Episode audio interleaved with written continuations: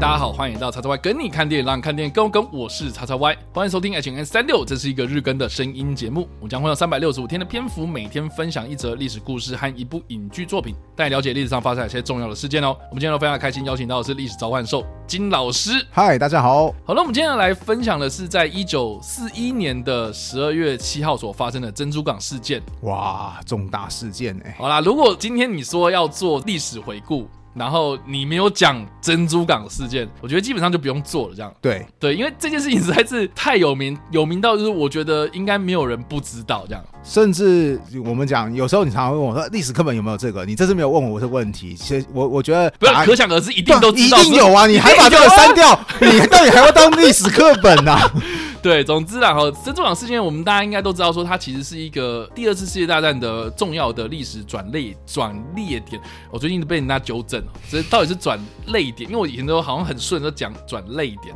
但是就一直被人家纠正说我是应该是转列点。好啊，无所谓，哎，你以为转列点。好，总之它这个重要转折点啊，那这件事情也是触发了，就是美国它正式的投入第二次世界大战很大原因。那为什么我会是这样子呢？其实基本上呢，我们应该都知道说，在一九三九年的九月一号是第二次世界大战爆发嘛，因为德国入侵波兰，然后开始就是英法宣战这样子。当时的美国是怎样呢？他基本上就是隔岸观火，他根本就也不管你们欧洲的事情，然后他们也知道说中国那边被日本入侵了，七七卢沟桥事件，然后全面抗战等等，对对，大家都知道世界上发生什么事情。可是美国就是迟迟不出兵，因为有这个阴影在嘛。第一次世界大战，哎，就帮你们这些欧洲人，然后结果自己还不是一样哦，到时候经济衰退，然后又搞垮了我们的华尔街，劳民伤财啊，死一大堆人啊，对啊，所以基本上就只提供物资嘛，然后就给你一些武器，然后给你一些钱，然后顶多就派顾问这样子就没了，所以。一九四一年，也就是二战开打之后的两年，也因为日本他们主动的攻击了美国在太平洋的一个非常重要的军事基地珍珠港，也才造就了后来美军他们全面的投入二战，就是一个很大的一个关键点。那其实这件事情其实基本上呢，要回溯到就是在一九三七年的时候呢，日本开始全面侵华嘛。嗯，那当然啦，就是日本他们从头到尾都不会觉得说这个是侵华嘛，因为他们只是觉得他们是路过中国嘛，因为。他们的这个大战略的目标其实是放在东南亚的资源嘛。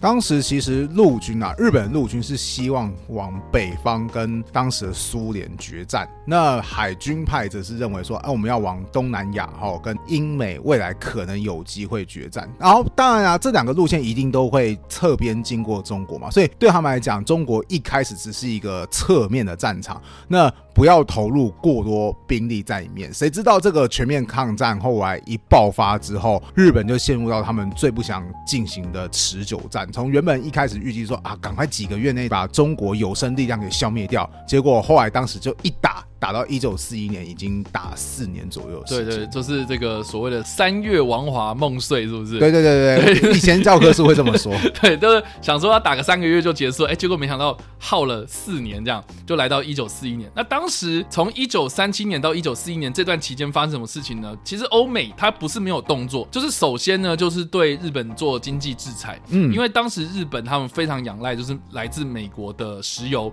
啊，或是有其他的国家提供他们的这些外来。资源嘛，因为日本是岛国嘛，我们应该都在上地理课的时候应该都知道说，其实他们缺乏自然资源嘛，所以你说你要橡胶，你要这些战争的物资，其实实际上都是要靠着外援来介入嘛。所以如果你的这个贸易的路线被阻断的话，那基本上你其实这个仗也不用打了。所以当时的西方列强，包括中国，也有对日本进行这所谓的经济封锁，也就是非常有名的这个 A B C D 包围网。那 A B C D 什么意思？就是美国 A 嘛，然后英国是 B 嘛，C 就是中。中国，然后第一是荷兰，然后因为荷兰在东南亚其实有一些殖民地在，所以这四个国家就是对日本进行经济封锁。那当时呢，这个日本当然也是因为在经济封锁的压力之下，就会开始制定了他们这个作战计划哦，这个所谓的国家防卫策略，或是我们后来所熟知的是什么大东亚共荣区嘛，就是你有一个大战略的方向，你一定就是会对到这些西方列强这样子。所以当时的这个日本他们军方呢就开始拟定这种作战计划。那当然了哈。主持海军的这个三百五十六啊，他是这个联合舰队的指挥官，他其实在制定这些大本营的作战计划的时候，其实就已经非常非常不赞同，就是说你们要这么鲁莽去做这件事情哦。但是在妥协之下，就是说好，我不赞成你们去做这件事情，可是呢，某种条件之下，我觉得你们有机会，只是说有机会可以这样做，就是说这个机会是什么？就是说你们如果要做这件事情的话，你们一定要先去牵制美国的军事实力。那当时的美国军事实力最强大，就是在太平洋上面的这个太平洋舰队嘛。那这个太平洋舰队大本营在哪里呢？基本上就是在夏威夷的珍珠港。那夏威夷的珍珠港其实位在太平洋的一个非常中间的一个位置哦。所以如果你把这个位置给打下来，或是你瘫痪掉美国的一些主要的船只部队的话，哎，那确实在接下来你可能南进啊，或是什么南方的作战啊，哈，接下来不是说哎这个真实的史实上面嘛，就是珍珠港事件之后呢，其实陆军他们就开始比如说侵占中南半岛啦，或是海军就开始朝着这个东南亚的一些岛屿国家然后前进嘛，这样，所以你一定要对付美国。那当时的这个三百五十六，它的目标其实是要针对的是在珍珠港内部的航空母舰啊，所以呢，当时他就一直强调就是说，你们要打一定是打航空母舰哦。可是呢，在一九四一年的十二月七号这一天呢，他们发动了珍珠港偷袭。哎，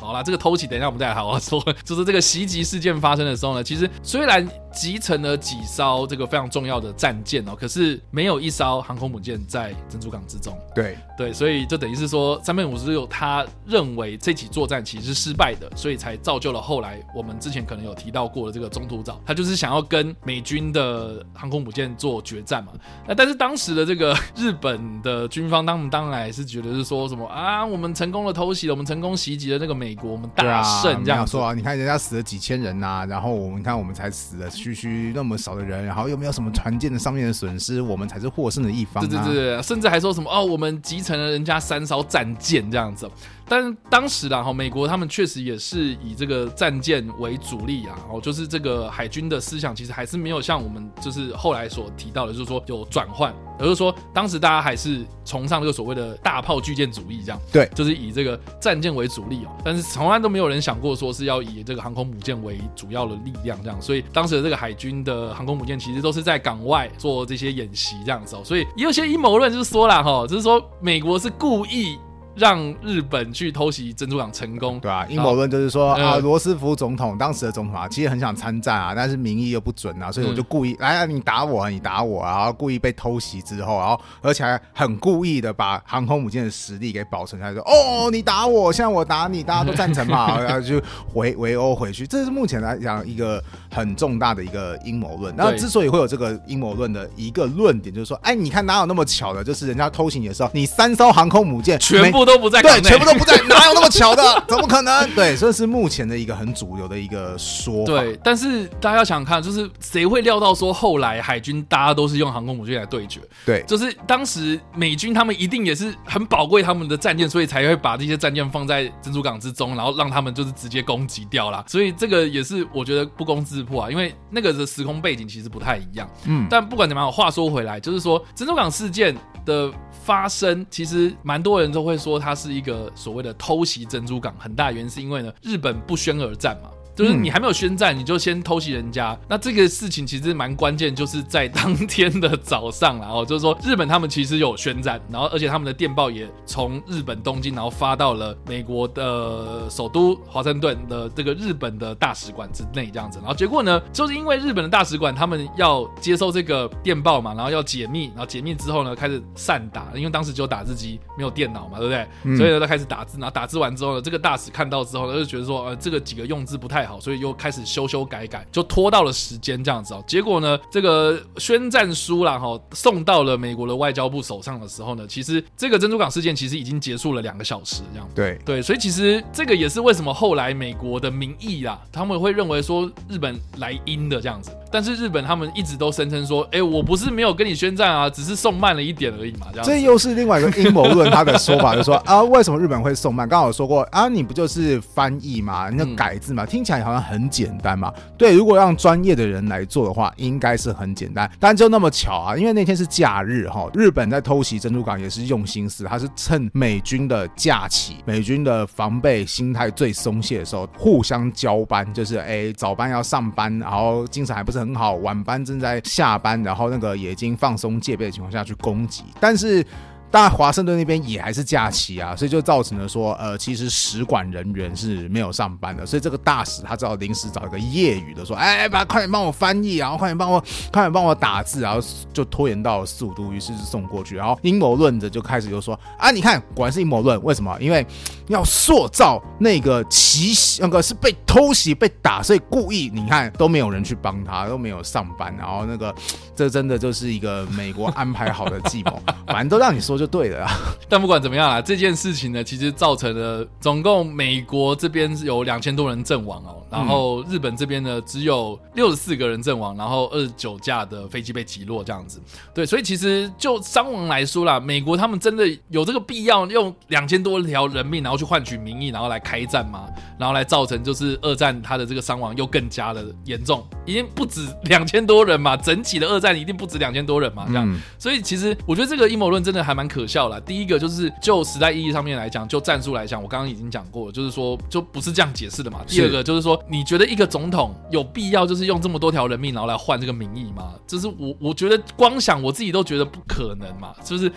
你你要做到那么冷血，然后才能做这件事情吗？我觉得也没有必要啊。所以你你会甘愿就是说你自己在太平洋的一个这么重要的据点，然后让人家来攻击，这样光想也不是一件好事啊。所以我其实不是这么的喜欢这样子的一个论调。虽然我不排除真的有这么一丝可能，因为我现在没有办法证实它完全不可能嘛。对，嗯、但是你要想想看哦，就是你要制造这个阴谋论的情况下，第一个就是你必须先知道日本有真的要攻。攻击你的资讯。第二个，你还要能够瞒住这个资讯不被其他人知道。你要知道，这是一个多么高的层级的人都不知道，就是哎，只有极少数的那些幕僚们才知道。然后那些什么军方的高级人物，他们全都不知道，包含就是当时坐镇在珍珠港的太平洋总司令金梅尔，他也不知道。这是他，他都是觉得说怎么那么突然？那这个防卫层级要多高？然后有没有想过的问题就是？时隔这么多年，然后却没有人出来，就是说，哦，就是有当事人出来说，哦，有发生过这么事情啊！我告诉你，当年真的是发生怎么样，竟然都没有一丝的泄露，这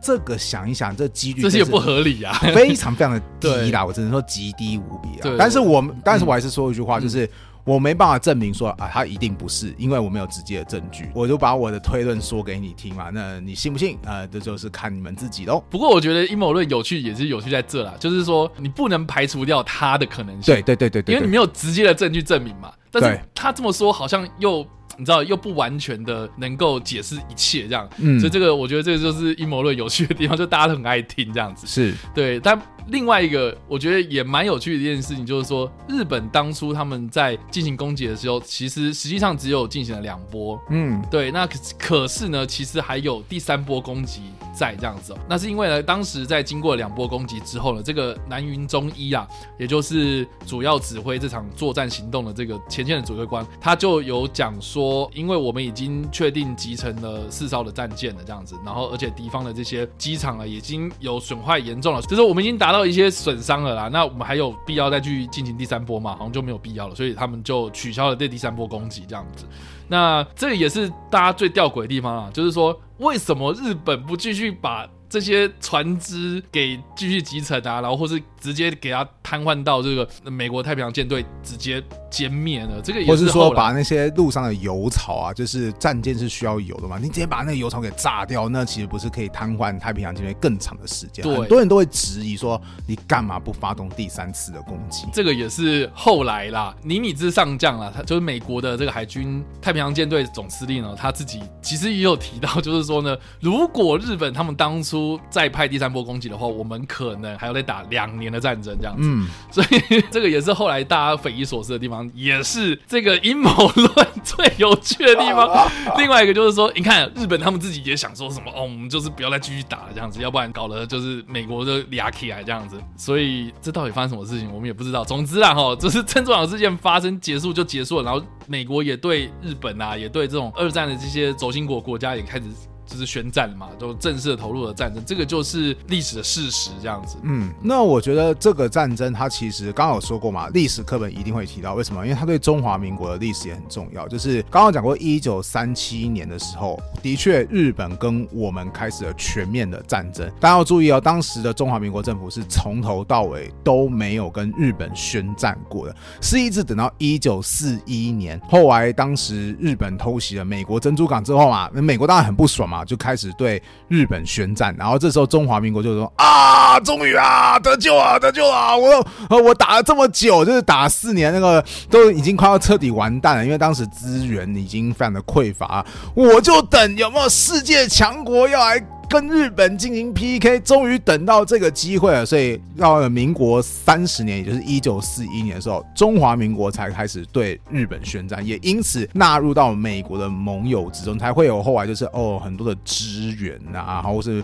美式的装备进来啊。我们之前那个，我们之前有提到什么滇缅公路被切断的时候，美国甚至直接派这个飞机啊翻过喜马拉雅山去支援空投中华民国啊，跟这个事件有很大关系。所以啊，我觉得啊，就是谈二。战历史，这真的是一个重大的转捩点，然后它在整个战场当中是有决定性的意义的。所以，如果哪一天历史课本哈，你真的还能够说啊，我们真的要精精简了哈，我们这个不要让学生记太多历史事件，你连这个都删了啊。啊，我也是没话可说了。没有，啊对中华民国也不公平啊。对啊，对啊。如果是这样子的话，就是如果你连这个删掉的话，我觉得我们自己也不用玩了。对啊，所以 这真的就是像像刚刚叉大外所说的，就是好像有些历史事件，好像你不提它，真的是说不过去。而珍珠港它就是这么有一个具重大意义的一个历史事件。对啊，哎，既然刚刚有提到说我们。中华民国其实是到了一九四一年的时候才对日本正式的宣战嘛。对。但是我们实际的抗战是从一九三七年甚至更早之前，其实都有陆陆续续的这样子的一个作战这样子。对。所以就等于是说，哎，我们其实过一段时间之后才敢去做这件事情。嗯。可是我据说，我不知道这个是不是对的，这个等一下金老师可以帮我补充一下。嗯。就说据说日本从头到尾都没有跟中华民国正式的宣战过。对，的确，他们顶多就只有就是，即便一九三七年就打热火朝天嘛，日本其实断断续续都有跟中华民国讲说啊，你要不要？谈判，对我们谈判和平。然后，其实中华民国也有想过说，哦，你要谈判和平可以啊，只是请你退回到卢沟桥之前的状况。好、嗯哦，麻烦退回退回到卢沟桥之前状况，这是我的底线。然后日本想说，啊，可笑，我打赢那么多，你竟然要我退回到开战之前，那不可能嘛，对不对？所以，其实，在一九三七年、一九三八年的时候，当时日本政府就曾经有气到，就说我不再以蒋介石政府为谈判的对象。对，他最多最严重的话就只有说到这边，日本也从头到尾没有跟中国说啊，我要跟你宣战啊，打死你打到底啊！因为我们前面有说过嘛，日本的终极目标要么北上去攻击苏联，要么南下去攻打东南亚地区。中国对他们来讲，真的只是一个侧面需要去注意，但是不是最重要的一个战场。所以我觉得日本没有跟中国宣战，或者是说没有这么的严肃呃正式看待这场战役。跟他们的整个战略是很有关系的。那另外一个说法就是说呢，如果你有跟这个所谓蒋介石所代表的中华民国政府来宣战的话，那其实就有点像是你也间接的承认了你后来扶植的这个汪精卫政府啦、满洲国啦，或是甚至是有一些其他的那种傀儡政权的合法性这样子。嗯，所以这个宣战的动作其实是某种程度上面来说，你也是不破自攻嘛，就是说啊，你扶植那要不然你干嘛要再 再扶植一个中华民国政府上来这样子？我觉得这个。呃当然啦，一开始可能不是这样，因为毕竟可能这个说法在汪精卫政权成立之后会是蛮不错的一个说法。但是我觉得有一个很有意思，就是当你跟说“我告诉你哦，你你这个人怎么样哦”的时候，哎，你就代表说你很承认这个东西的存在，所以就跟哎，这个又不得。又不得不结合到现实。当有人，当有人他说：“我告诉你哦，你不是哦，你不是哦，你不对哦，你是我们的一部分哦。”的时候，其实我们不容外来势力介入哦。的的时候，其实你不觉得就很奇怪？说 啊，你干嘛要那么很刻意的那么强调的强调？对啊，像那个有有人就曾经曾跟我说过一个例子，就是说，当别人跟我说啊。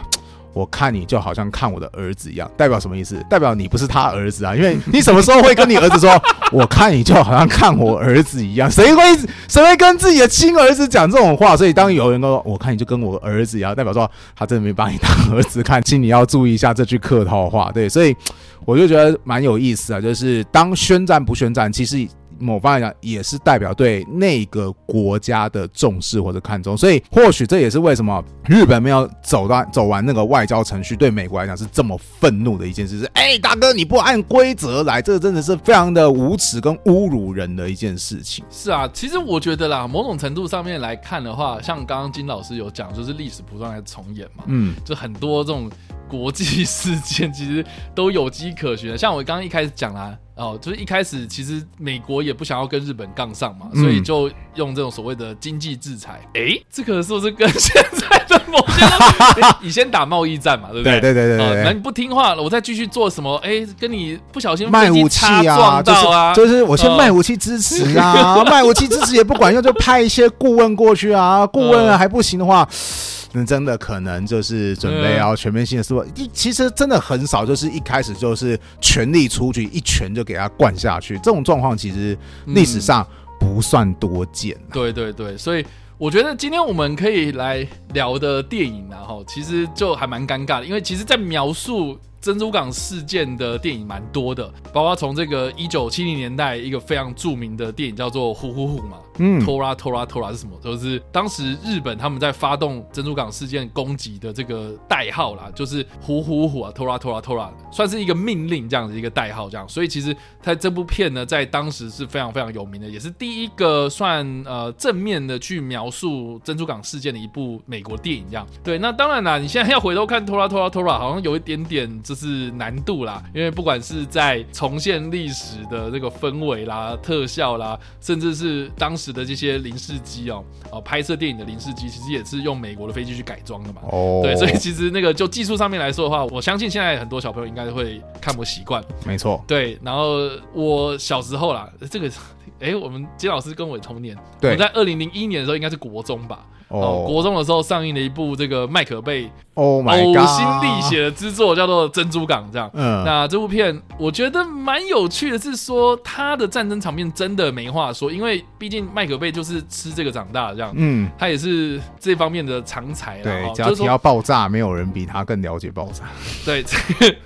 爆炸背对，但不管怎么样，就是说这部片它在呈现珍珠港事件的那个场面，我自己是觉得它虽然是二零零一年电影哦，到了现在我觉得还没有一部电影超越过它。因为就算是我们前阵子可能也有提到过的《决战中途岛》这部片，或是《永远的零》这部片，嗯，哦，这些片子他们虽然也都有在呈现珍珠港事件的过程哦，但是我觉得就特效来说啊，就画面的营造来说啦，或是就那个节奏来说的话，我觉得在战争场面上面。就战争场面上面，我就非常的强调，就就战争场面来说的话，我觉得《珍珠港》这部片真的是值得一看的。对，但是他基本上对于历史的诠释这件事情呢，我觉得他并没有那么的在意，因为他的故事其实主要是放在算是三角恋的爱情关系。对，那这也是我觉得麦可贝有趣的地方，就是说他不想要去讲那些。历史的细节，包括他说什么啊，三面武士又怎么样用兵啊，然后当时的美国他们怎么样拦截这些啊、哦、情报啊等等，他们也都不去管这些细节的东西，他们只去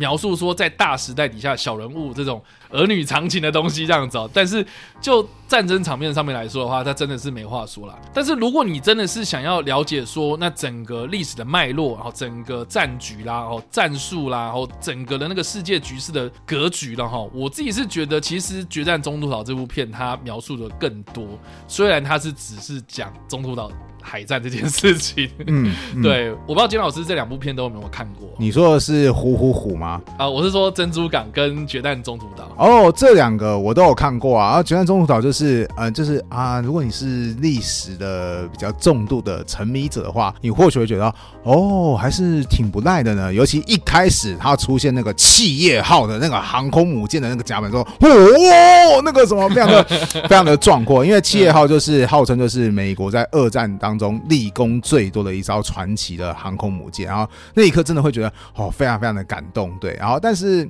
剧情就是某方面讲，真的是有点无聊，就是美国如何在中途岛即将就是要打败日本这个样。至于这个珍珠港珍珠港这部电影的话，诶，啊，我只能说啊，就是他为什么一定要搞个三个小时呢？就是麻烦把那个。男女的部分剪掉，对，那个 没有没有，真的是挺没有意义的，那个 非常的烂俗啊，对，然后麻烦就是请你着重故事变得挺烂的啦，但是。战争场面的呈现是真的会给人走说是哦，好像那个战机真的是往你脸上这样的扑过来的那种音效啊，或是那种画面啊，是蛮不错的。哎、但至于我们刚刚推荐的《虎虎虎》，坦白讲，我也有看过片段。然后我为什么我看过片段？就是你刚刚讲的，以现在的眼光来看，就是啊，我的天哪，就是就看的那个飞机好像很假的这样子飞过去啊，然后就会觉得说，哎，这个有点不太耐烦啊，而且它叙事也算是比较慢的那种。但我觉得这部最老的影片的版本，我觉得它有个好处是，它反而把日本军队的那种氛围有把时代给那个反映出来。像他们就是在即将攻击之前嘛，好，日本军人就是非常的兴奋，包含就是他们最基层的士兵都来认说，哎，我们来玩拆拆军舰大赛，来，这是什么军舰？然后有人说亚历山大号，就是开开始开这种日本的军，就是整个日本军人是非常的嗨，然后是非常朝气蓬勃的状况，我觉得哦，我当时看到说哦，这个不错，对，的确，这日本当时在面对这场战争的时候。大部分的人，即便是面对美国这个庞然巨物，又或者是在这个电影当中提到一个著名的台词叫做“沉睡的巨人”，他们确实是觉得说我们是可以打赢的，对，然后就去执行了这个，那他们认为当时非常成功的一场战役。我就觉得说，哦，这个气氛拍的是不错的，所以算是各有优缺点啊。不过，真的以现在眼光来看，我要看《虎虎虎》是比较比较难入口的，门槛比较高。对啊，很高。对，但我觉得金老师刚刚也。讲到一个重点，就是说，因为当时在拍《虎虎虎》这部片的时候，其实除了美国的导演之外，他们其实也邀请了另外两个日本的导演来拍这部片，就等于是说日本方他们是有加入这个日本的观点进来的这样，所以其实，在日本的军人的描述上面，确实也是比较到位的啦。因为不管是麦可贝的珍珠港啦，或是决战中途岛里面啊，应该说对日本方的描述上会稍微。薄弱一点呐、啊，但是我自己个人呐、啊，会比较喜欢是，因为就历史的角度来看的话，我自己个人会比较喜欢的是《决战中途岛》的那个历史的描述。嗯，虽然大家可能看完是觉得很琐碎，然后很无聊，这样很多条故事线嘛，这样，但是对于一个历史迷来说的话，我觉得这部片它成也忠于历史。败也忠于历史，这样，所以就是就是他把那些东西，就是不管是在第一线战作战的成员那些军人啊，或是在海上的这个将领啊，或是收集情报那个情报官啊等等的这些观点，他描述的都非常的详尽，这样。所以其实我觉得《决战中途岛》啦，我自己个人还蛮推，但是推的对象会是非常非常哈扣的历史迷，这样。是对。那当然，如果是一般民众的话啦，一般观众，那当然就是推荐《珍珠港》，因为就是先入门嘛。二零零一的这部片，那个凯特贝金萨起码非常的漂亮，他很正，对，难怪会有那么多人要去追。他 说：“哦，那那个这部让让我觉得，哦，这个剧情片，这个感情线好烂俗。但是我可以了解你们两位为什么那么爱他，因为我也很爱他，就是哇，他是很正，对啊，真的很棒，对啊，所以嗯，好啊，那个这个这个是唯一这个在一个烂俗烂烂俗感情戏当中，我唯一觉得最最真实的存在。嗯、但我觉得蛮有趣的一点就是说，不管是珍珠港还是决战中途岛。他这部片其实也有在描述，就是珍珠港结束之后的另外一场，我觉得对美国意义非常重大的所谓杜立德空袭啊。嗯，这个东西其实我们在之前的杜立德空袭的那个 H N N 的介绍里面，其实有聊到，就是说当时美国他们在珍珠港结束之后呢，他们想要做一个比较报复性的行动，所以就派遣了几个陆用的轰炸机，然后在大黄蜂航空母舰上面，然后在日本的外海起飞之后呢，然后去攻击日本。的一些比较重要的军事据点，然后呢就没有返回了，就直接跑到中国的领空。嗯，然后去做迫降这样子，对。然后当时的计划应该是有点像是说，好了，你就是加入到中国的军队，然后跟中国作战这样。对。但是基本上就是油料也不够嘛，所以这几架飞机，我记得好像是十六架吧，就是十五架是直接迫降，然后就毁掉了这样，然后只有一架是被苏联所俘虏这样。所以就是说这十六架其实就只是一个单程票这样子，就是过去之后然后就没了，所以就等于是说，呃，他这两部电影里面呢都有在描述说这一个比较算。是自杀型的任务的东西，这样子。对，那这个东西的意义在哪里？这其实也是凸显的，就是说后来日本他们也真实的意识到，就是说三分五十六是对的，就是说他要去重视航空母舰的发展，在海军方面嘛，所以后来才会支持就是三本五十六的作战思想，就是说。你是真的要去摧毁掉美国的航空母舰？因为谁会知道说你还会在接下来派十几架过来，然后偷袭我们日本这样子？对对对对，所以这个也是为什么后来中途岛发生的一个很重要的一个历史故事啊。所以呢，以上呢就是我们今天所介绍的历史故事啊。珍珠港事件真的是太重要了。那我们所推荐的电影，其实我们今天就讲了三部了嘛，《虎虎虎》，然后《珍珠港》跟《决战中途岛》这几部片。那不知道大家在听完这个故事之后有什么想想法，或者你们有看过这部电影呢？都欢迎在留言区帮留言，或在首播的时候跟我们做互动哦。当然呢，如果喜欢这部影片或声音的话，也别忘了按赞、追踪我们脸书粉团、订阅我们 YouTube 频道、IG 以及各大声音平台，也别忘了在 Apple Podcast 三十八六百上留下五星好评，并且利用各大社群平台推荐和分享我们节目，让更多人加入我们讨论哦。以上呢就是我们今天的 H N 三六，希望你们会喜欢我们家。再见，拜拜。